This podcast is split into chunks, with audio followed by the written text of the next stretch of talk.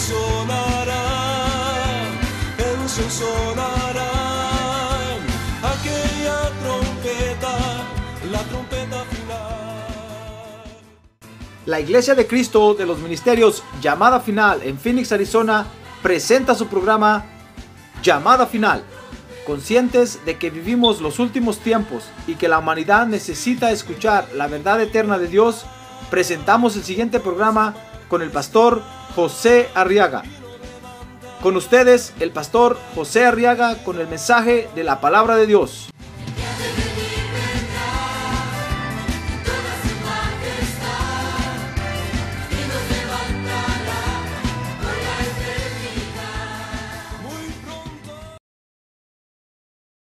En el Primera de Reyes, capítulo 18, y vamos a preparar nuestros corazones ahora para recibir la palabra de Dios, hermano. ¿Sabe usted que Dios tiene un consejo para usted? Sí, esta mañana Dios tiene un consejo para usted. Me dijo que se lo trajera especialmente a usted. A usted que vino, no al que no vino, a usted. Pero si le quiere comprar el DVD o el CD al que no vino también, cómpreselo. Primera de Reyes, capítulo 18, dice el verso 27. Y sucedió que ya al mediodía, Elías se burlaba de ellos y decía, clamad en voz alta, pues es un Dios con D minúscula. Y tal vez estará meditando, o se habrá desviado, o estará de viaje. Quizá está dormido y habrá que despertarlo. Y gritaban, dice el verso 28, y a grandes voces y se sajaban según su costumbre. Mire qué costumbritas, hermano. Con espadas y lanzas. Hasta que la sangre chorreaba sobre ellos. ¿Sabe lo que quiere decir chorrear, verdad? Hasta que la sangre chorreaba sobre ellos. Y sucedió que pasando el mediodía se pusieron a gritar frenéticamente hasta la hora de ofrecerse el sacrificio de la tarde. Pero no hubo voz, ni nadie respondió, ni nadie hizo caso. Dice el verso 30 que entonces Elías dijo a todo el pueblo, acercaos a mí. Y todo el pueblo se acercó a él. Y reparó el altar del Señor que había sido derribado. Ah, qué bueno va a estar esto hoy, hermano. Ah, gloria a Dios, gloria a Dios. Gloria a Dios. A ver, levante su mano en alto y oremos por estas peticiones de la Biblia. Nos relatan el momento cuando Elías se enfrentó con los profetas de Baal y con los profetas de Acera. Y en ese momento, entonces, fíjese, Elías hizo lo que nosotros, los hijos de Dios, vivimos haciendo siempre, hermano. Mire cómo vivimos nosotros, ya ve cómo vivimos nosotros los hijos de Dios. A ver, dígale que tiene al lado, ya ve cómo vivo, cómo vivo yo, hermano. Dígale, ya ve cómo vivo yo. Fíjese que vivimos, dice Primera de Reyes 18:30, vivimos reparando el altar del Señor. Vivimos reparando el altar del Señor y en eso se nos van los días, los meses, los años. Llegamos a viejos y no nos damos cuenta, hermano. Porque estamos entretenidos reparando todos los días el altar del Señor. Mire cómo vivimos nosotros los hijos de Dios. Por eso la gente a veces dice, y no se aburre de estar en la iglesia. Pues ni cuenta me he dado, hermano. La gente dice, pero tanto problema, ni cuenta me doy. Porque estoy entretenido haciendo la tarea de reparar todos los días el altar del Señor. Ah, gloria a Dios. Cualquiera que, que no viva así no es hijo de Dios, hermano. Cualquiera que esté haciendo otra cosa, porque hay quienes se dedican a derribar los altares del Señor, hermano. Esos no son hijos de Dios. Pero nosotros los hijos de Dios vivimos, fíjese, reparando el altar del Señor, porque solamente reparando el altar, el fuego del Espíritu Santo cae sobre la ofrenda que se le presenta a Dios. Si nosotros no reparamos el altar del Señor, fíjese hermano, el fuego del Espíritu Santo no cae. Y aunque usted grite, patee, patalee, haga berrinche, haga pucheros, ¿Cómo le llama usted eso cuando los bebés hacen así? ¿Cómo le llama? Pucheros, ¿verdad? Ah, bueno, entonces sí. Estamos, en eso estamos iguales, hermano. Por lo menos. Aunque usted haga lo que haga, el fuego del Espíritu Santo no va a caer. Porque el altar del Señor necesita primero que se repare. Dios es delicado, hermano. Y no sobre cualquier altar deja caer su fuego. Porque la caída del fuego del, del Espíritu Santo sobre un altar representa la aprobación de Dios, fíjese, de ese altar. Fíjese que desde que Dios aceptó a los, que los hombres se acercaran a Él, porque usted sabe que Dios echó a Adán y a Eva del huerto, ¿verdad? Y entonces Dios, hermano, había prometido que iba a dejar que el hombre se acercara otra vez a Él. Y desde que Dios aceptó que los hombres se acercaran a Él, lo hizo pidiendo que los hombres hicieran altares. Por eso usted ve que hoy todo el mundo hace altares, hermano. Y aunque no saben lo que están haciendo ni qué significa, todo el mundo se dedica a hacer altares. Hacen altares los brujos, hacen altares los idólatras, hacen altares todo el mundo. Y hasta nosotros los creyentes hacemos altares. Porque altar, fíjese, dice el diccionario que es un lugar elevado, alto, en donde se presentan sacrificios u ofrendas. Entonces, como que entre más levantamos el altar, más nos acercamos a Dios. Por eso todo el mundo se, se dedica a levantar altares. Fíjese que el primero que levantó un altar en la Biblia, dice Génesis 8:20, fue Noé. Cuando Noé salió del arca, después del diluvio, dice la Biblia que lo primero que hizo fue levantar un altar a Dios y presentó una ofrenda, un sacrificio sobre ese altar. Y cuando Dios sintió el olor del sacrificio, dice la Biblia que Dios se agradó de Noé. Y Dios dijo, por eso escogí a Noé, porque ese me entiende. Ese sabe lo que yo quiero. Y desde entonces los hombres comenzaron a, levantar altares. Dice Génesis 12:7 que Abraham lo hizo cuando el Señor le habló, cuando el Señor lo llamó y, llegó a Canaán. Lo primero que hizo fue levantar un altar para adorar a Dios. Dice Génesis 33:20 y esa cita sí quiero que la vea conmigo, hermano, porque Hubo un hombre que le puso nombre al altar de Dios y fue Jacob. Dice Génesis 33, 20 que Jacob levantó allí un altar y le llamó el Elohe Israel, que quiere decir Dios, el Dios de Israel. Mira el nombre que le puso al altar, hermano. Dios, el Dios de Israel. Y Génesis 35.1, entonces Dios le pidió a Jacob, mire, mire cuántos hombres le han entendido a Dios, hermano. Así es que no es usted el primero, ni va a ser el último. Ahora la que tiene al lado, no, no, no es usted el primero. Muchos le entendieron a Dios antes. Mire, mire, dice Génesis 35.1, que entonces Dios le dijo a Jacob, levántate, sube a Betel y habita allí y haz allí un altar a Dios que se te apareció cuando huías de tu hermano Esaú. Mire, Dios, Dios le pide a, Jacob, fíjese que le haga un altar, pero, pero le dice dónde. Ahora ya no es en cualquier lado, sino que le dice vete a Betel. Y fíjese que Betel quiere decir casa de Dios. A ver, diga casa de Dios. Dijo, mira, vete a Betel y ahí me vas a levantar el altar. Ahí quiero que pongas el altar en mi casa. Como, como diciendo el Señor, hermano, que hay un lugar donde se edifica el altar a Dios. Luego entonces, después usted lee que a Moisés, entonces Dios le dio el tabernáculo como lugar de adoración. Y luego hicieron el templo de Salomón como lugar de para acercarse a Dios. Ahora, la importancia del altar, fíjese hermano radica en que era un lugar en donde Dios se manifestaba. Por eso el altar tenía que estar arreglado y preparado. Porque era el lugar donde Dios se manifestaba y físicamente levantaban un altar, lo hacían de piedras o lo hacían de alguna otra cosa, pero levantaban un bulto así, un lugar elevado o, o sobre una mesa o en algo y sobre eso ponían el sacrificio y la ofrenda para acercarse a Dios.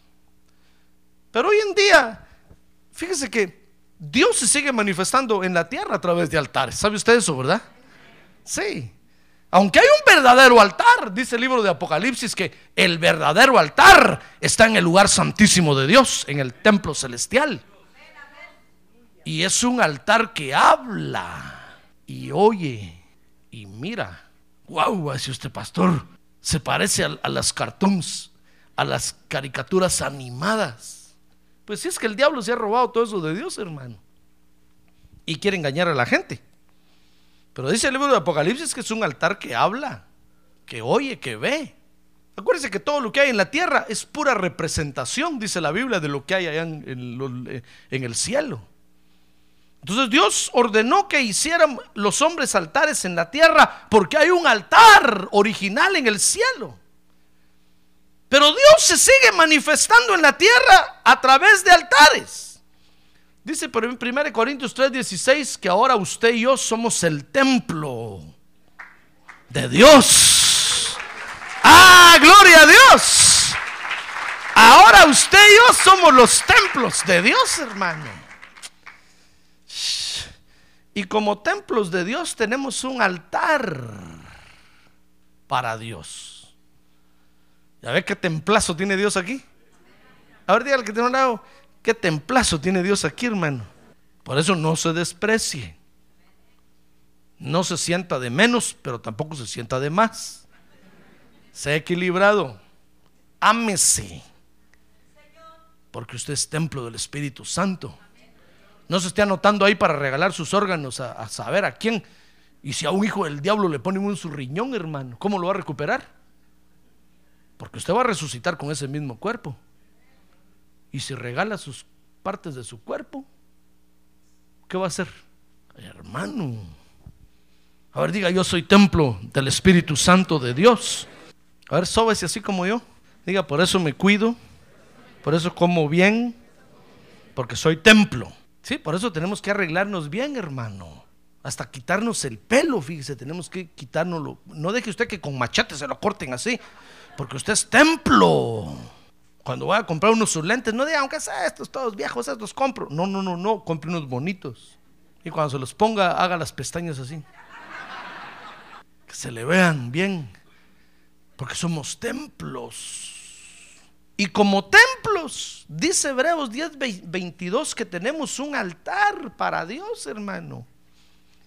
Por eso usted, usted ve que lo primero que Dios nos pide cuando venimos a Él, ¿qué es? Es el corazón. Porque nuestro corazón es el altar de Dios. Mire qué bonito altar tenemos, hermano. Y si usted llena el corazón de colesterol y de le va a tronar y es el altar de Dios. Mire, dice Hebreos 10:22, le voy a leer este verso. Dice Hebreos 10:22, acerquémonos con corazón sincero, en plena certidumbre de fe, teniendo nuestro corazón purificado de mala conciencia y nuestro cuerpo lavado con agua pura. Porque nuestro corazón es ahora el altar de Dios, hermano. Mire lo que tenemos que reparar. ¿Y si usted dejó grabado el corazón en la penca del maguey? ¿Ya lo fue a traer? Ah, porque cuando estábamos en el mundo éramos buenos para regalar el corazón, hermano. A todo el mundo le regalaba usted el corazón. Y todos decían, es que tiene un corazón grandote. Y ahora lo tiene que ir a pedir a todos los que se lo regaló. Porque su corazón es el altar de Dios. Vaya a la penca del maguey y arránquelo. Y dígale a la penca del maguey, ya no es tuyo mi corazón, mi corazón le pertenece a Dios. ¡Ah, gloria a Dios! Mi corazón le pertenece a Dios. Por eso decía un hermano por allá, miren, a mi mujer la tengo en el estómago, en el hígado, en cualquier, no en el corazón. En el corazón tengo solo a Dios. Todos los demás están en la cabeza, en el estómago, en los pies, donde quieran. Pero el corazón no me lo toquen porque ese es el altar de Dios. Ya ve. Así es que no divida su corazón en pedacitos, hermano. uno para un pedacito para mi hijo, otro pedacito para mi marido, mi mujer, mi, el perro y el gato. Porque dice la Biblia que Dios nos quiere completos para Él. Amén. Mire qué altar más terrible el que tenemos que reparar, hermano. Y cada vez, fíjese que nos juntamos aquí en la iglesia, dice Hebreos 10, 19, que nos acercamos directamente al altar celestial.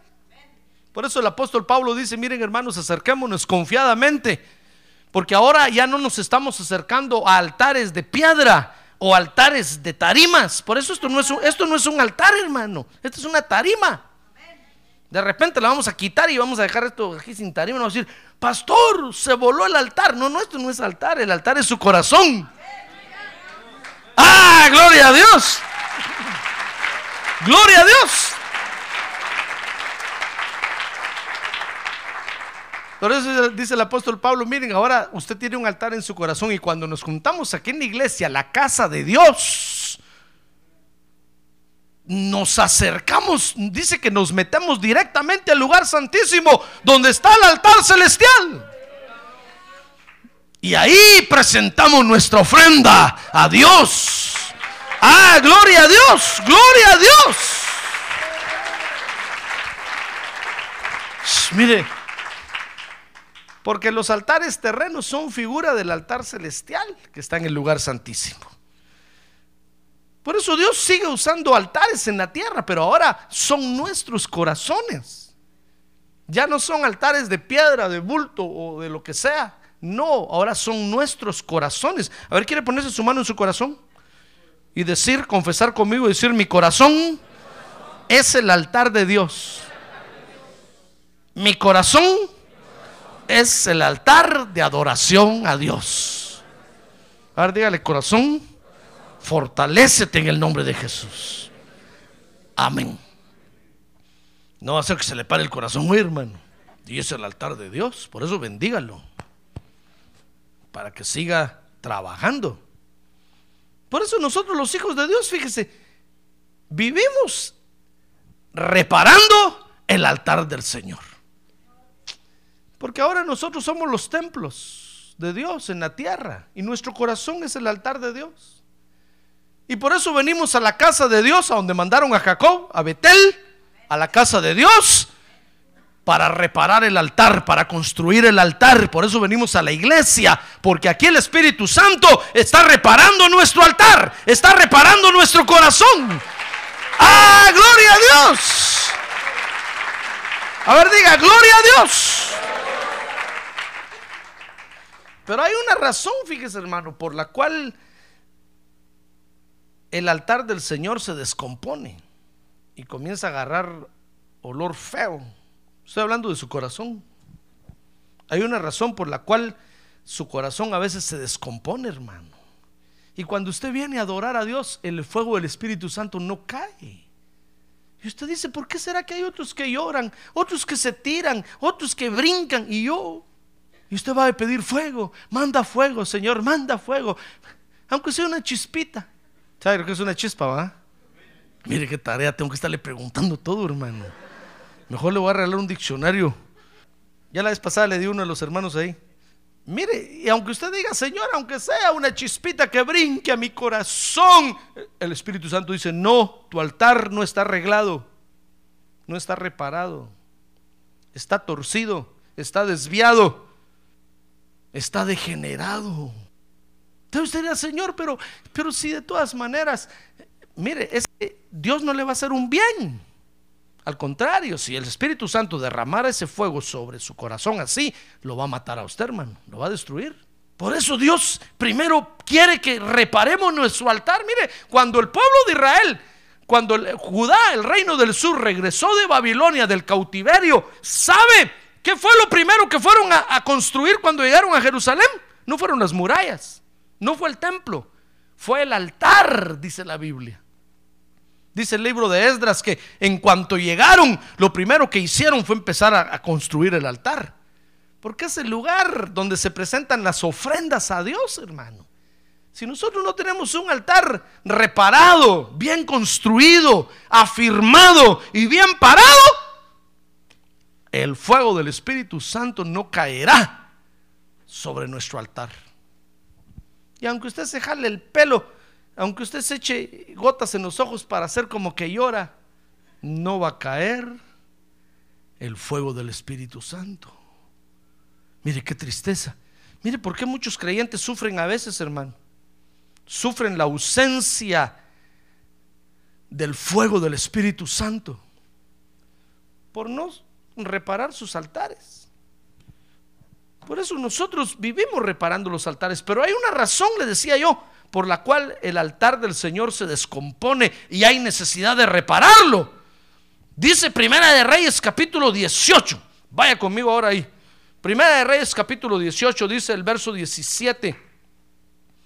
Que sucedió que cuando Acab vio a Elías, Acab le dijo, ¿eres tú perturbador de Israel? Dice el verso 18, y él respondió, yo no he perturbado a Israel, sino tú y la casa de tu padre, porque habéis abandonado los mandamientos del Señor y habéis seguido a los Baales. ¿Con qué razón? Fíjese que acá ya solo se mantenía en el festival, ya solo se mantenía en el carnaval. Cuando había Santa Cena en la iglesia ya no iba. Se iba al festival, a la fiesta de Baal se iba a darle la carne a Baal, al carnaval. A ver, dígale que tiene un lado, le están hablando a usted, hermano. Dígale, ya se dio cuenta el pastor que usted no viene. Agárrese duro de la silla porque ahora lo va a sacudir. sí, a usted le estoy diciendo. Mire, hermano. Dice Primera de Reyes 18, capítulo 18 que Elías le dice, no, eres tú el que ha perturbado a Israel permitiendo la adoración a los Baales.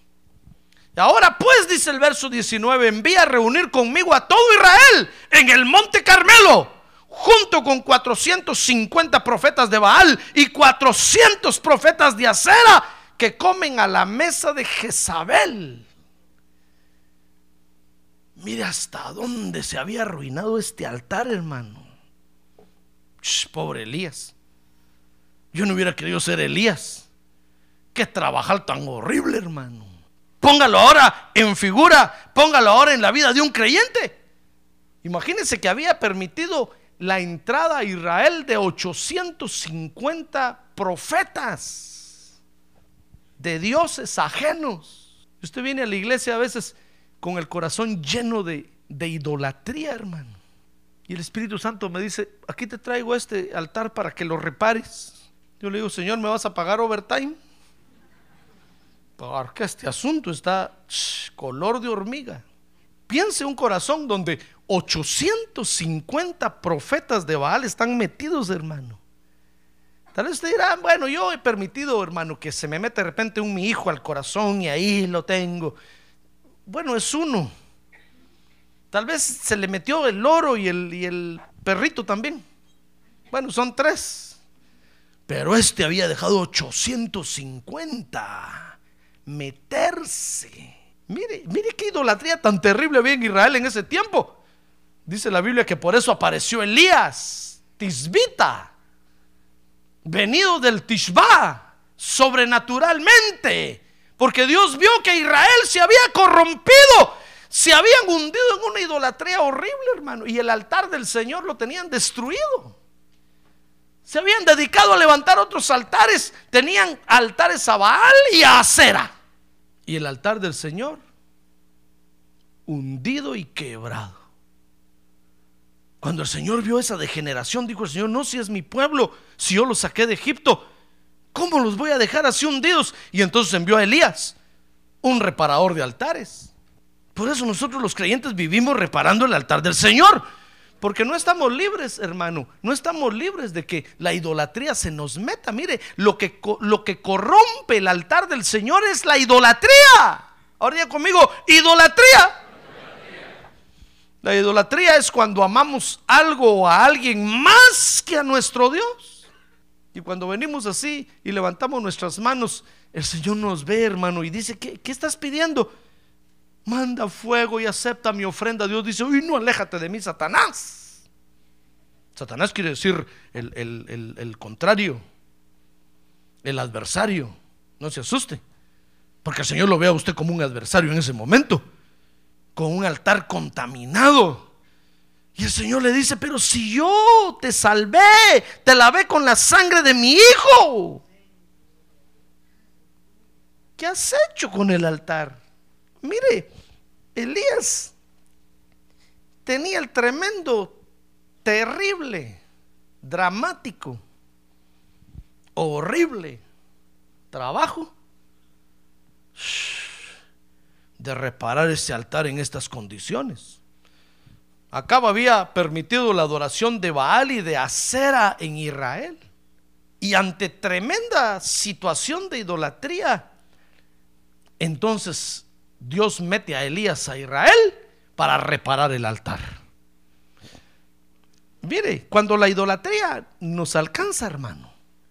Entonces era, no, pastor, yo estoy libre de eso, yo no tengo ni San Martín, ni Guadalupe, ni, ni Juan Diego. Pero hay otras idolatrías peores, hermano. Dice la Biblia que el amor al dinero es una idolatría. Tenemos a veces idolatrías más terribles en el corazón. Y el corazón, nuestro corazón es el altar de Dios. Pues cuando la idolatría nos alcanza, fíjese hermano. O tal vez usted no, ni, ni cuenta se ha dado. Porque acá ni cuenta se había dado, hermano, que tenía 850 profetas. Y sabe, dice que todos los días comían en su casa. y no se había dado cuenta que 850 platos se volaba al día. ¿Qué digo 850? 850 por 3.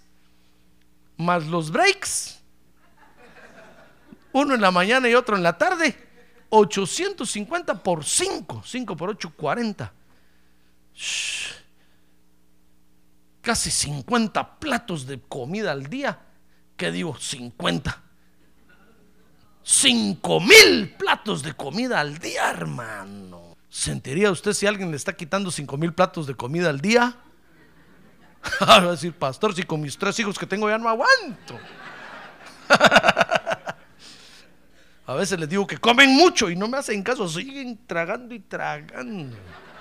Pues 850 se sentaban cada día a comer en la casa de Acab con su mujer, la Chabelita, Jezabel. Y acá no se había dado cuenta, hermano. Y sabe. Y cuando se enfrenta a Elías, le dice a Elías, tú estás perturbando a Israel. Y Elías le dice, cállate la boca porque el que está perturbando a Israel eres tú. Con esos 850 que tienes en tu casa, invitados de honor. A veces la gente cree que nosotros los predicadores asustamos a la gente, hermano. Y, y creen que nosotros les estamos haciendo un mal. Y realmente los que están bien mal son los que no tienen reparado el altar al Señor. Y la otra vez eh, me contaba el del seguro de la iglesia. Me dijo, le, le conviene comprar el seguro. Me dijo, porque la otra vez en San Diego, el pastor predicó ese día. Dijo, ¿cuántos quieren aceptar a Cristo? Y pasó un joven adelante y aceptó a Cristo y él oró. Y al otro día el joven amaneció ahorcado en su cuarto. Y dejó un papel para su papá y su mamá diciéndoles, me muero, pero no tengan pena porque ayer en la noche fui a la iglesia y acepté a Cristo como Salvador. Ay, dijeron los papás. ¿Sabe? Los papás no dijeron nuestro hijo, bueno, tal vez se fue al cielo. No, dijeron el pastor es el culpable. Y se fueron a traer al pastor cargadito, hermano. Y me contaba el del seguro, me dijeron, me dijo, lo tuvimos que defender. Le pusimos inmediatamente cuatro abogados, pagamos la fianza, salió libre porque lo acusaban de presionar a la gente con su mensaje. A tal grado que los hace sentir mal. Porque así son todos los predicadores, dice que decían los papás. Y los papás iban a esa iglesia, hermano. es que no hay peor cuña. ¿Cómo, dice, ¿Cómo dice ese dicho? Que la del mismo palo. Por eso sepa que yo tengo seguro. ¡Ah, gloria a Dios! ¡Gloria a Dios! Si me demanda, el Señor me ha, me ha dado para que alguien me defienda. Dice dijeron, no, ese pastor presiona y casi lo obliga a uno a pasar adelante. Y un pobre mijito sin duda pasó y el otro día se mató. A veces la gente cree que nosotros los pastores son los predicadores, son los que perturbamos a la gente, hermano. Y no es así. Es el creyente, el creyente impío, pecador, sin vergüenza. que no arregla su corazón delante de Dios. Ese es el perturbador. Porque sabe que es lo peor, hermano. Mire, lo bueno, lo bueno sería, lo bueno sería que un creyente eh, no arreglara su corazón con Dios y ya no viniera a la iglesia. Oh, gloria a Dios, aleluya, amén. Porque Dios va a traer a más. Pero ¿sabe qué es lo peor? No se van de la iglesia, hermano. Y ahí los estoy viendo todos los días. Miro para allá, no miro a ninguno. Y yo sé que Dios le habla y yo sé que Dios le está diciendo cuándo vas a arreglar tu corazón. Y hacen... Y dicen, gloria a Dios, gloria a Dios. Y parece que están avivados, pero están más muertos que la muerte. Es que el problema es que no se van y empiezan a perturbar a otros. Comienzan a, a contaminarlos con la idolatría que tienen en el corazón. Y cuando el pastor predica, se sienten ofendidos. Y creen que el pastor es el que está perturbando sus vidas. Pues no, es usted el que está perturbando a la iglesia por tener un corazón torcido, degenerado, que no quiere arreglar delante de Dios. Mire, este acá le dice, Elías, eres tú el que está perturbando a Israel. Y le dice Elías, cállate, eres tú el perturbador. Tienes 850 invitados de honor en tu casa y no los echas. Dijo acá, ¿yo? Yo no le hago mal a nadie. ¿Sabe qué digo acá? Yo doy mis diezmos. Yo voy a los cultos todos los días. Yo amo al pastor. Le dijo Elías. Tremenda idolatría que has dejado meter a Israel. ¿Sabe? Entonces, entonces Elías, es que para reparar el altar, mi estimado hermano, hay que enfrentar directamente, hay, hay, que encarar, dice el apóstol Pablo, a lo, que nos, a lo que nos está perturbando, hermano. Hay que encararlo, dice el apóstol Pablo, que hay que desenmascarar las obras de las tinieblas. ¿Sabe qué hizo Elías? Dice Primera de Reyes 18, 21. Que Elías se acercó a todo el pueblo y dijo, ¿Hasta cuándo vacilaréis entre dos opiniones? Si el Señor es Dios, seguidle. Y si Baal es Dios, seguidle a él. Y dice que el pueblo no respondió ninguna palabra, hermano. Así como está usted ahorita calladito. ¿Sabe qué dijo el pueblo? Se enojó el pastor. Tan bonito que iba el mensaje. Hasta yo había pensado comprar el DVD de esta mañana. Pero con esto que está diciendo, ya no lo compro. Todo el pueblo se quedó callado. Mire, Elías enfrentó la idolatría directamente. Le dijo, bueno, se van a definir. Si Jesucristo es Dios, síganlo a Él. Ahora, si, si tu Dios es aquel, vete de una vez para allá. Ya no te quiero ver aquí para nada. Encaró directamente lo que los estaba perturbando. Dice Primera de Reyes 18:23 que entonces Elías, después de enfrentar la idolatría directamente, retó, retó a los dioses que estaban perturbando a Israel. Mire, 18:23 dice que nos den pues dos novillos, que escojan un novillo para ellos y lo despedacen y lo coloquen sobre la leña pero que no le pongan fuego debajo y yo prepararé el otro novillo y lo colocaré sobre la leña y no le pondré fuego. Entonces invocad el nombre de vuestro Dios y yo invocaré el nombre del Señor. Y el Dios que responda por fuego, ¿qué dice ahí? Ese es Dios.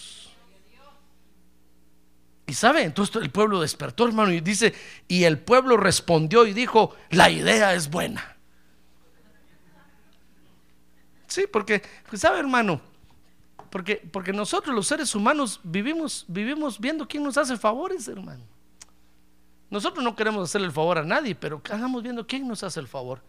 ¿Quién me presta? ¿Quién me lleva? ¿Quién me da?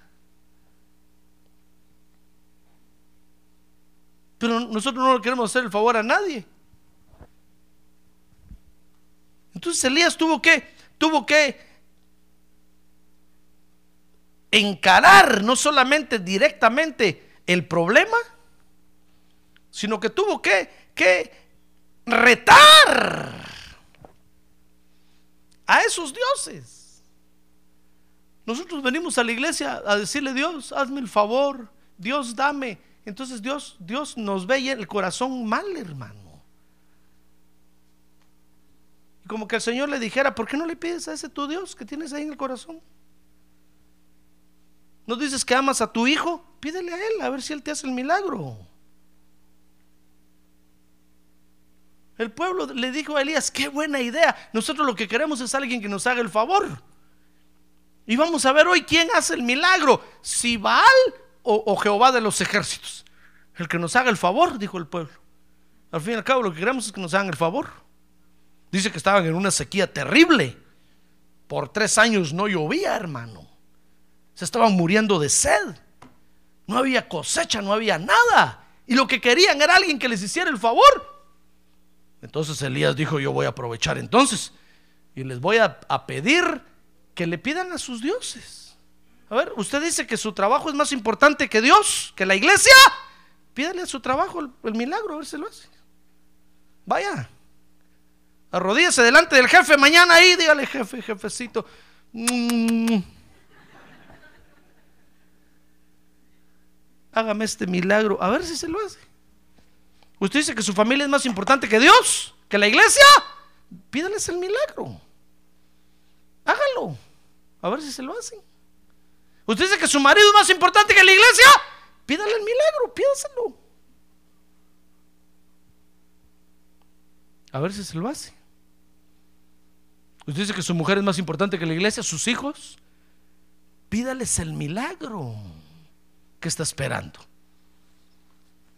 Si son más importantes que la iglesia,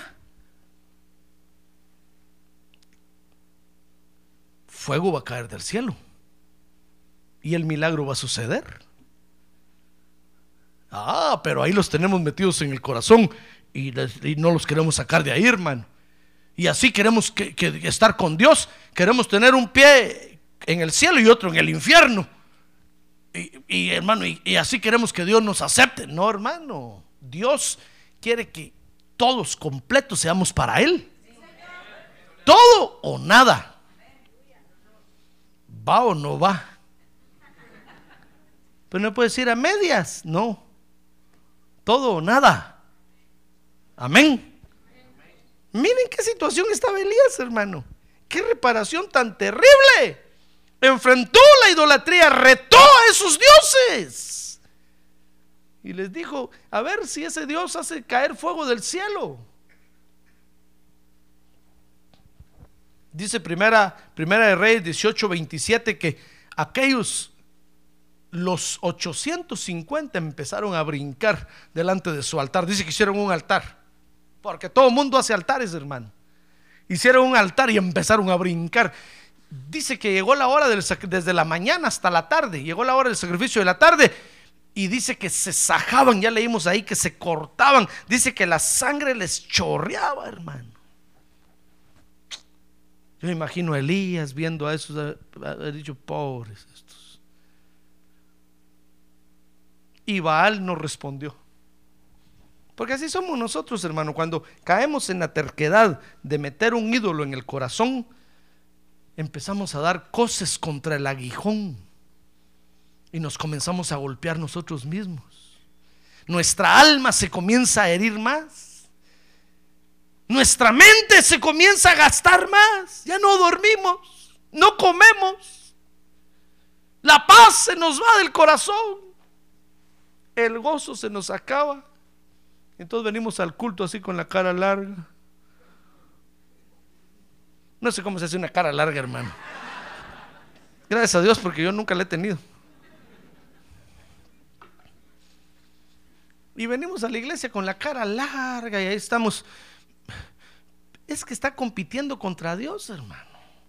Tiene usted un diosecito en el corazón y está compitiendo contra Dios. ¿Cómo, cómo le va a ir bien? Lo que está haciendo es lastimándose, lastimándose, lastimándose, hiriéndose, hiriéndose, hiriéndose, hiriéndose. A ningún lado va a llegar así. Mientras no se defina, a ningún lado va a llegar. Mire qué tremenda situación la de Elías. enfrentó a los profetas, retó a los profetas. Baal, dice la Biblia, no respondió. Entonces fue cuando Elías, primera de Reyes 18:30, invitó al pueblo. Lea conmigo, primera de Reyes 18:30. Dice que entonces Elías le dijo a todo el pueblo, acercaos a mí. Y todo el pueblo se acercó a él.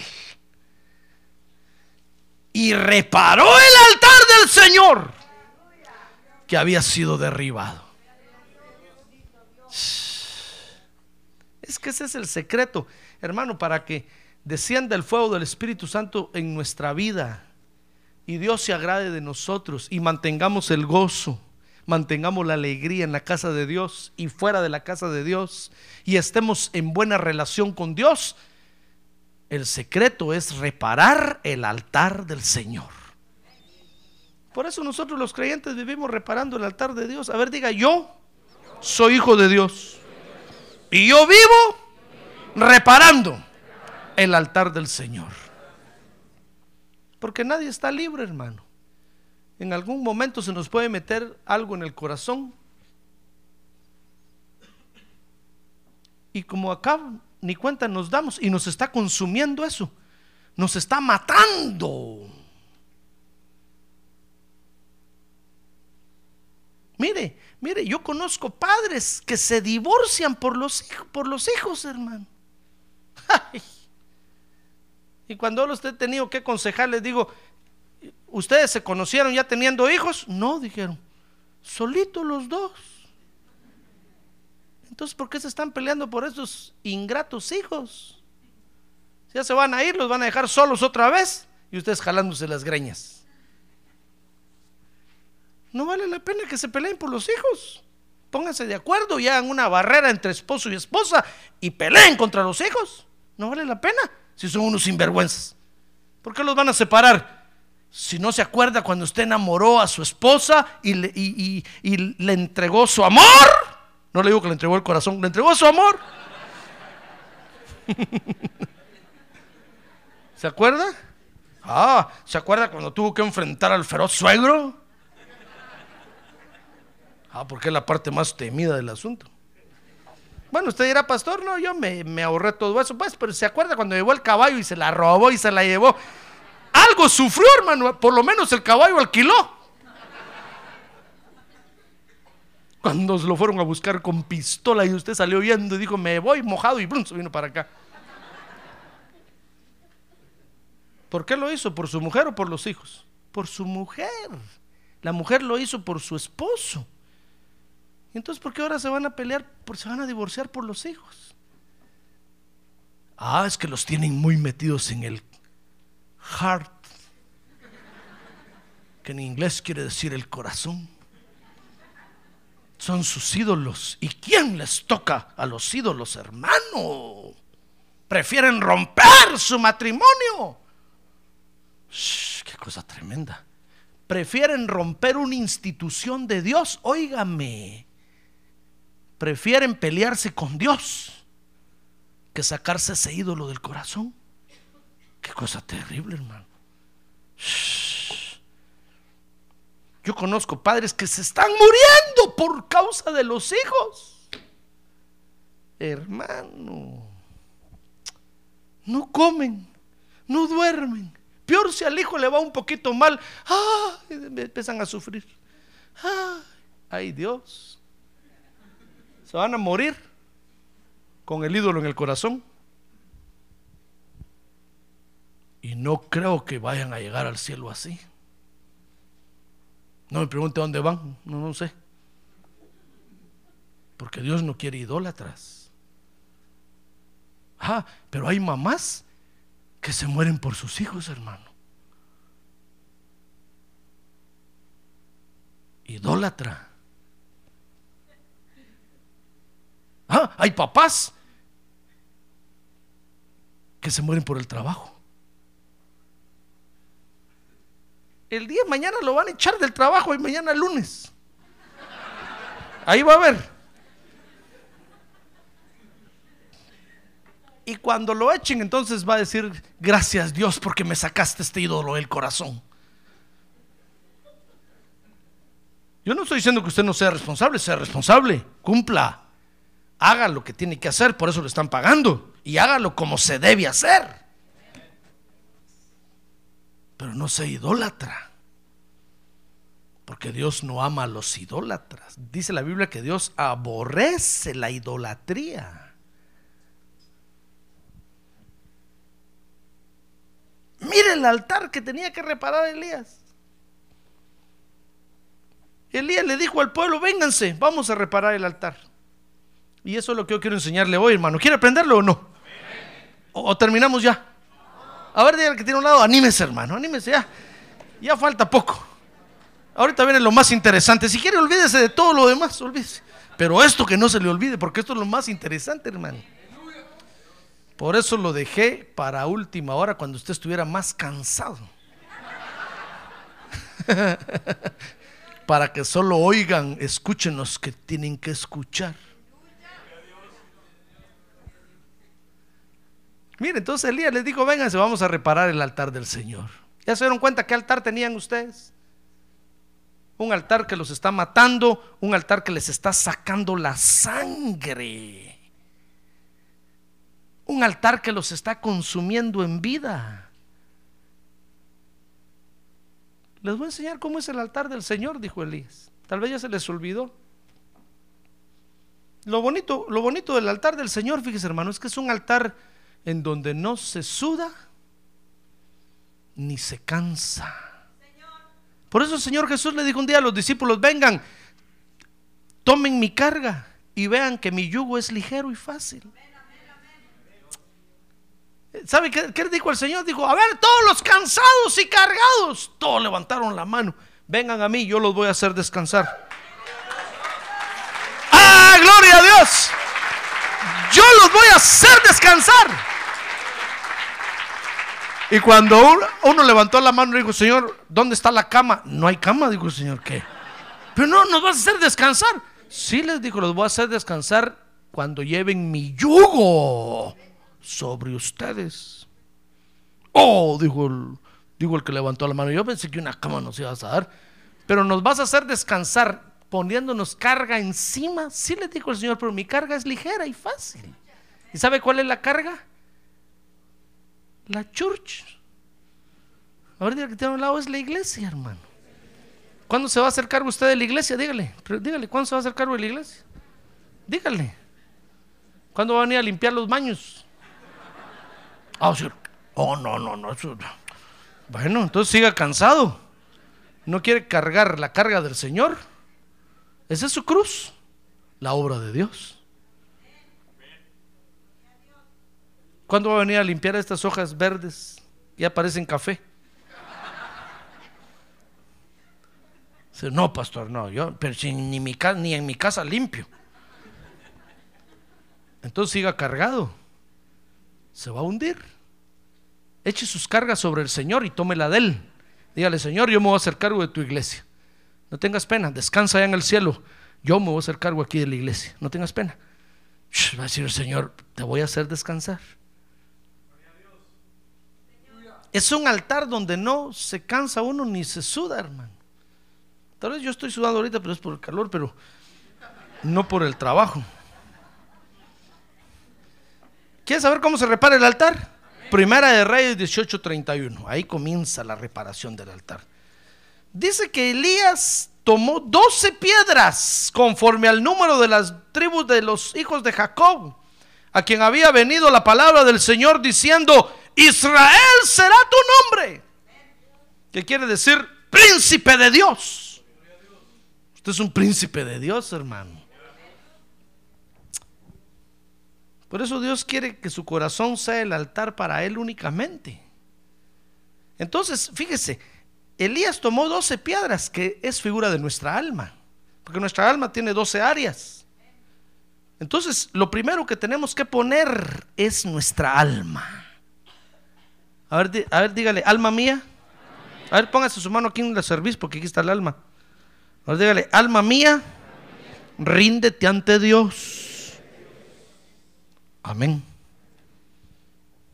Mire, mire el altar cómo se edifica, hermano, poniendo voluntariamente nuestras almas. puso 12 piedras. Dice Primera de Reyes 18:32 que, que entonces hizo una zanja alrededor de las 12 piedras. Una zanja tan honda como, como que cupieran dos medidas de semilla. Hizo una zanja. Porque la zanja, fíjese, es figura de que usted tiene que aislar su corazón solo para Dios. Tiene que separarlo de todas las otras cosas. No lo confunda. No lo meta en cualquier lado, hermano. No lo entregue a cualquiera. No lo ofrezca. Y usted, mi corazón nunca lo doy. Porque ya tiene dueño. Ahora diga, mi corazón ya tiene dueño sepárelo de la familia, dígale a la familia, yo los amo mucho con la mente, con el estómago, con los riñones, con, pero con el corazón. El corazón es solo de Dios. Si se los doy a ustedes, me voy a arruinar. Entonces hágale una zanja así, mire alrededor. No literalmente, hermano. No va a ir a agarrar un cuchillo, va a hacer una zanjota porque se va a morir. Después me van a acusar a mí, van a decir que yo soy sacador de corazones. No, espiritualmente, hágale una zanja aislándolo de todo lo demás. Aíslelo de todos los otros órganos del cuerpo. Hágale una zanja. Y entonces dice Primera de Reyes 18:33 que entonces trajo la leña. Miren, se lo voy a leer literalmente. Literalmente dice así. Y dispuso después la leña y cortó el novillo en pedazos y lo colocó sobre la leña. Bueno, lo que tenemos que hacer después entonces es, la leña es figura de nuestra humanidad, hermano. Porque no dejamos de ser humanos, seguimos siendo humanos.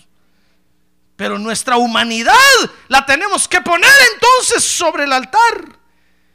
Y tenemos que poner sobre nuestra humanidad el sacrificio del Señor Jesús. Porque es el nombre que está sobre todo nombre. Ese es el sacrificio animal, el Señor Jesús sobre nuestra humanidad. Por eso el cristianismo, hermano, no es humanismo. La gente, la gente cree que nosotros los, los hijos de Dios tenemos que amar a todo el mundo, hermano. Como nochón. Que lo hagan ellos. Dice, ¿acaso no dice la Biblia, amarás a tu prójimo? ¿Y quién dijo Jesús que es mi prójimo? ¿El que está a un lado? A ver, mira que tiene a un lado, dígale, con respeto, hermano, pero no es, no es usted. Cuando al Señor Jesús le preguntaron, porque le preguntaron, le dijeron, ¿y quién es mi prójimo? Entonces Jesús dijo, había una vez un hombre que iba de, de Jericó a Jerusalén y en el camino lo apalearon, lo dejaron. ¿Se acuerda de eso, verdad? Y pasó un sacerdote, pasó un levita y nadie le quiso ayudar. Pasó un samaritano y lo levantó, se lo llevó al mesón y, lo, y ahí lo curaron. Y entonces preguntó al Señor, ¿quién era el prójimo de ese apaleado? Yo le pregunto a usted, ¿quién era el prójimo? El samaritano. El que tuvo misericordia. Entonces, ¿quién es su prójimo? El que tiene misericordia de usted, hermano. Ese es su prójimo. A ese tiene que amar como a usted mismo.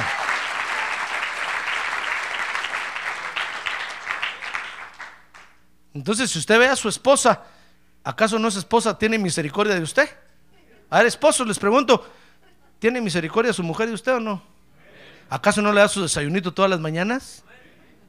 Eso es misericordia, hermano. ¿Acaso no le, no le lava su ropa ahí en la piedra, en el río, en la orilla del río? Eso es misericordia.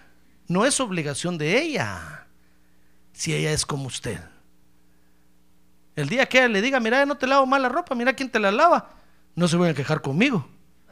No es obligación de ella. Si ella lo hace es porque lo ama a usted, le tiene misericordia. A ver, a ver, esposos, a ver, esposas, ¿acaso no tiene misericordia su esposo de usted? ¿Acaso no le da el dinero? Eso sí es obligación.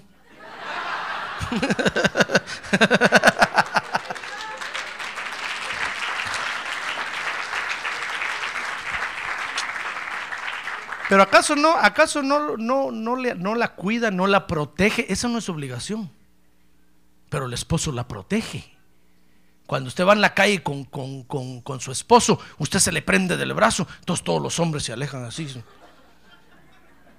Es que ahí va el macho men, dice. Si le echo un piropo, me, el otro saca la pistola. Eso es protección y eso no es obligación. El marido podría irse corriendo y decirle y dejarla a usted atrás. Si eso pasa, no se van a quejar conmigo. No es obligación de él. Pero ¿por qué entonces cuando usted corre y le mete el brazo, él también la agarra así y la abraza?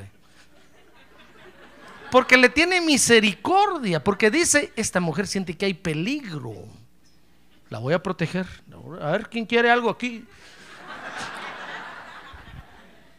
Entonces, ¿quién es su prójimo?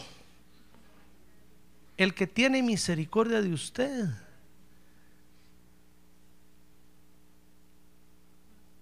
A ese tiene que amar como a usted mismo. Ya ve, el cristianismo no es humanismo, hermano. La gente quiere, cree que nosotros eh, tenemos que amar a todo el mundo. Tenemos que, hermanos, si el Señor Jesús lo dijo. Amen a los que tienen misericordia de ustedes, cuídenlos, por ellos den la vida. Pero al que no, no tienen por qué amarlo, hermano. Tengan cuidado. De repente los quieren matar. ¿Se da cuenta? Mire cuántos creyentes hay que han muerto por gente mala, hermano, en manos de gente mala, porque les han enseñado mal y han creído que los tienen que amar. Y el otro saca la pistola y ¡pau, pau, pau! No, hermano, ya pasaron esos viejos tiempos. Ahora somos creyentes despiertos. Al fin el Espíritu Santo nos despertó. ¡Ah, gloria a Dios! ¡Gloria a Dios! Entonces, usted tiene que poner, mire, para no caer en esas confusiones, tiene que poner su humanidad sobre la leña, o tiene que es la leña, y sobre la leña tiene que poner el sacrificio de Cristo, que es el sacrificio del Cordero de Dios. ¿Ya ve cómo se repara el, el- altar? ¿Se le está quedando? Dice Primera de Reyes 18:34 que entonces le echaron agua al altar, hermano. Fíjese que había escasez. Había una sequía terrible. Y sabe, Elías, mire conmigo, pidió agua. Dice Primera de Reyes 18:34.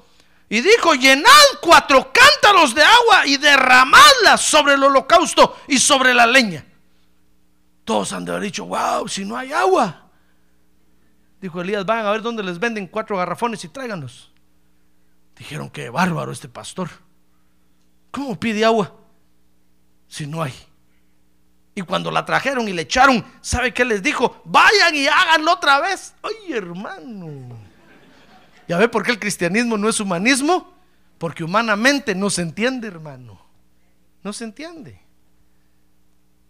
¿Cómo es posible que el ministro de Dios pida, pida algo que no hay? Tal vez le pasan a usted el alfolí enfrente y usted dice, ¿de dónde tela si no hay arañas? Y el ujier se lo mueve así enfrente. ¿Y usted?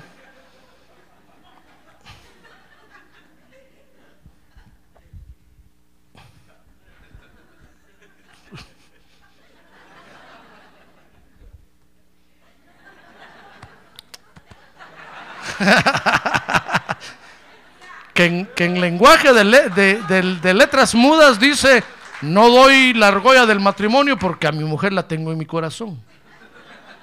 Sácasela del corazón.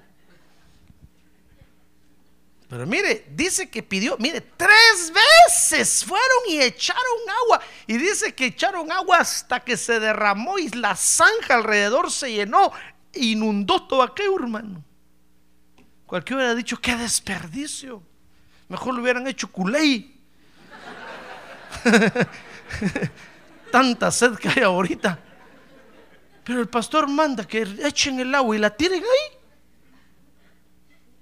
Si es agua tratada, tiene cloro, es cara. No importa, dijo Elías. Es para Dios, échenla ahí. Tres veces, porque fíjese que el agua es figura de la palabra de Dios. Entonces, después que usted, fíjese, ha puesto su alma, ha puesto su humanidad encima. Y encima de la humanidad ha puesto al Cordero de Dios.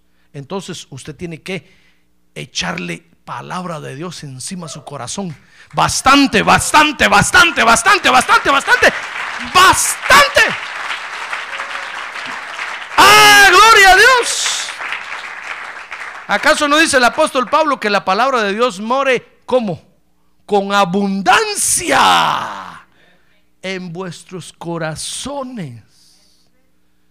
Porque cuando entonces la palabra de Dios mora con abundancia en su corazón, pero si a usted le parece aún mucho que haya tres cultos a la semana, deberíamos de tener siete, hermano.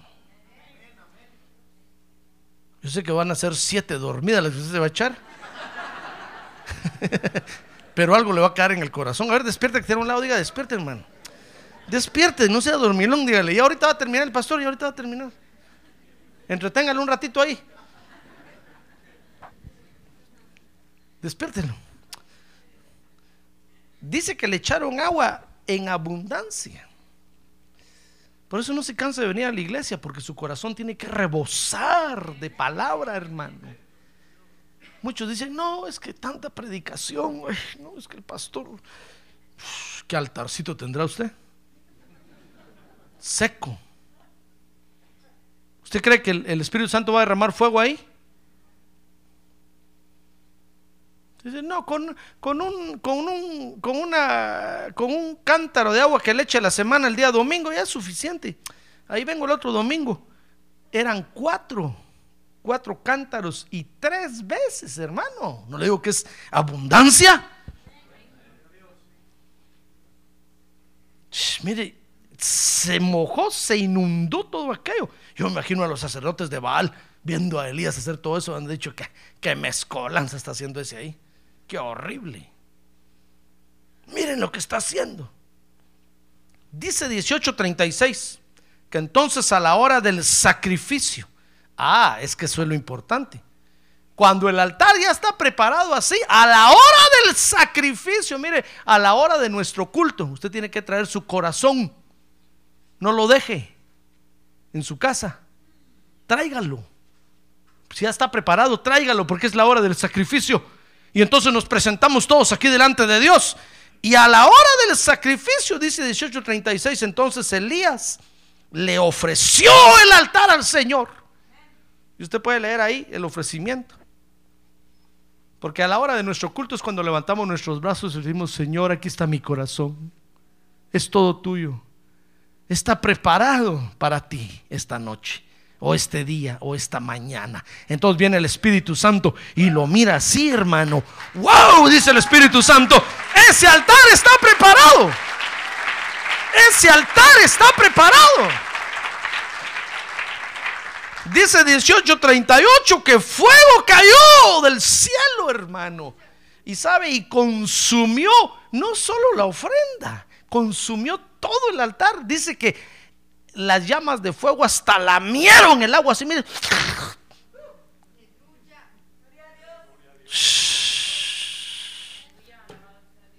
Cuando el pueblo de Israel vio aquello, hermano, se les caía la baba. ¡Wow! Dijeron, Jehová es Dios.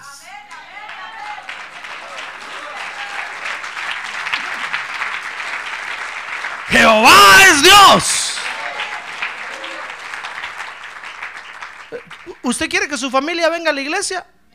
Prepare el altar para Dios y, cuando caiga fuego van a ver que ellos van a decir, wow. Ese Dios que tiene este mi familiar, ese es el Dios. Y van a venir corriendo. Pero si nosotros mantenemos un altar todo mediocre, hermano, con un poquito de agua, a veces ni agua, y no porque no haya quien predique la palabra de Dios, sino porque no venimos a los cultos, hermano. ¿Cómo va a caer el fuego el Espíritu Santo? Mire, permítame que me ponga yo de ejemplo, pero es el ejemplo más claro que ahorita tengo.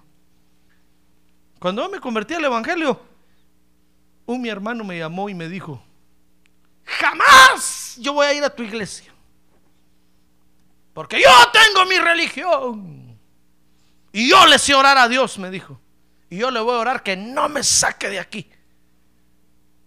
Y me lo dijo así. Yo solo me encogí, hermano. Dije, "Bueno, no, no, si no te estoy diciendo que vengas, le dije. Ni te estoy invitando. Metiche. Sí, le dije, no, no, no, no, no tengas pena, ni te estoy invitando. Le dije, seguí ahí. Si tú crees que ese es tu Dios, seguí ahí, le dije, adóralo. Pero al final le dije, vamos a ver quién tenía la razón. Sí, me dijo que es la religión de mis abuelos, tatarabuelos, tatarabuelos. La religión de mis padres. Yo no soy un traidor. No. Bueno, le dije, seguí ahí pues. Y al poco tiempo estaba de cabeza en mi iglesia ahí. ¿Qué estás haciendo aquí? ¡Ah, gloria a Dios, hermano!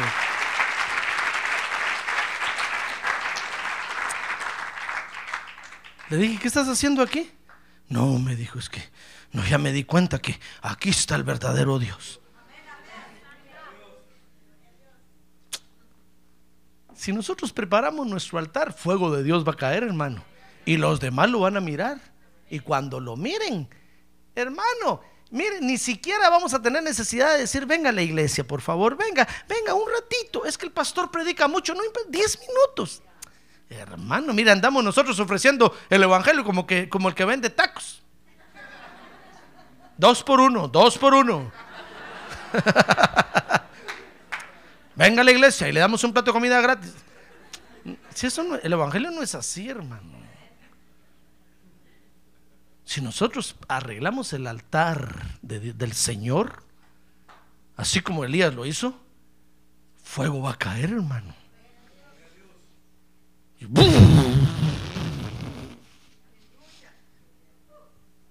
Lo va a consumir a usted hasta sus huesos.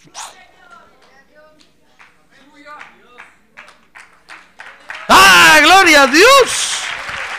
Hermano. Ese día va a salir usted del culto agarrándose así. Mira, otra vez una hermana salió del culto así, se fue. El policía la paró en el freeway, hermano, porque se iba haciendo el carro así, mire. El policía dijo, un borracho. Y la paró. ¿de dónde viene? De la iglesia.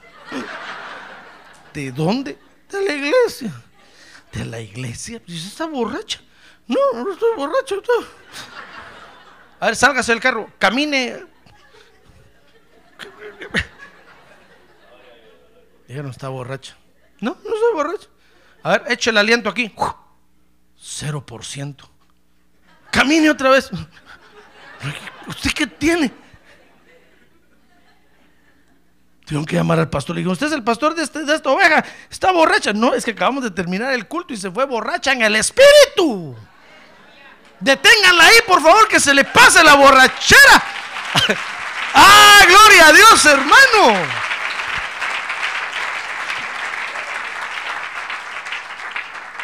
Ese día hasta, los policías van a venir aquí, hermano. Pero si nosotros no reparamos el altar del Señor, nuestra familia nos va a mirar siempre así. Este no se arregla ni con nada.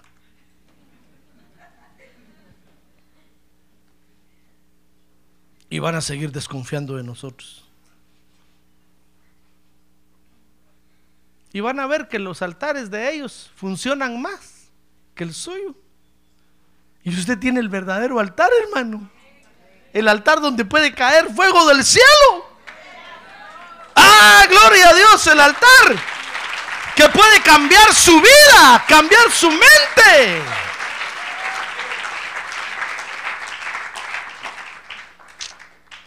Mire lo que Dios nos ha dado, hermano. El privilegio de tener su altar, el altar celestial, ahora en nuestro corazón. Pero tenemos que prepararlo. Amén. Y fuego del cielo va a caer. Cierre sus ojos. Cierre sus ojos, hermano. Cierre sus ojos. Cierre sus ojos. Y examine su altar ahora. Examine su altar. Quiero que vea, así con sus ojos cerrados, cómo está su altar, hermano. Pregúntese ahí cómo estará mi altar, Señor. Tal vez ni yo me he dado cuenta. Tal vez tiene 850 metidos ahí. ¿Y usted cree que el pastor es el que lo perturba? ¿Usted cree que el pastor es el que malaconseja a su esposa? ¿O, o usted cree que el pastor es el que malaconseja a su esposo? ¿Y usted cree que el, el pastor lo perturba? No, no, es usted el perturbador.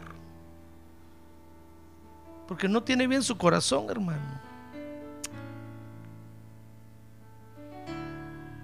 Dice la Biblia que del corazón salen los malos pensamientos, las malas obras. Tenemos que arreglar nuestro corazón delante de Dios, hermano. Yo quiero invitarlo hoy a usted para que arregle su corazón. Fuego del cielo va a caer sobre su corazón. Y entonces va a vivir usted el verdadero evangelio. Mire, Elías después de eso degolló a los 850 profetas de la idolatría. Fue un vencedor terrible. Pero tenemos que arreglar primero el altar. Si queremos ver victorias, hermano, tenemos que arreglar primero el altar. ¿Quiere usted ver victorias en su vida, en su familia? Arregle el altar, arréglelo. ¿Quiere ver usted victorias en su mente? Arregle su altar. Hoy es día de arreglar el altar. Hoy es día de arreglar el altar. Yo lo invito a que examine su corazón. ¿Quiere ponerse de pie un momento? Y levantar su mano en alto y ofrecerle su corazón al Señor. A ver, ofrézcale su corazón al Señor. Ofrézcale su corazón al Señor. Si la palabra de Dios alguna vez lo ha confrontado a usted y lo ha retado, hermano, hoy es el día de arreglar el altar delante de Dios. Porque Dios no va a avivar su vida mientras usted no tenga arreglado su altar. Dios no va a cambiar su vida mientras usted no tenga arreglado su altar. Arregle su altar delante de Dios. Arregle su corazón delante de Dios. Y entonces fuego va a caer del cielo. Fuego va a descender de Dios. El fuego del Espíritu Santo de Dios. Aquel que descendió en Hechos 2 y que los hizo hablar en otras lenguas. Que los hizo hacer prodigios y maravillas ese es el fuego que necesitamos, hermano.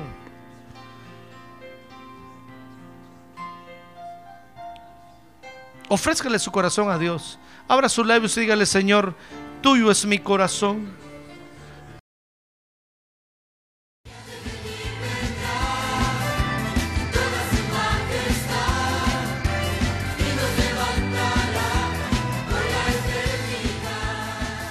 La Iglesia de Cristo de los Ministerios Llamada Final en Phoenix, Arizona, cumpliendo con la comisión de Joel 2.1, presentó su programa Llamada Final.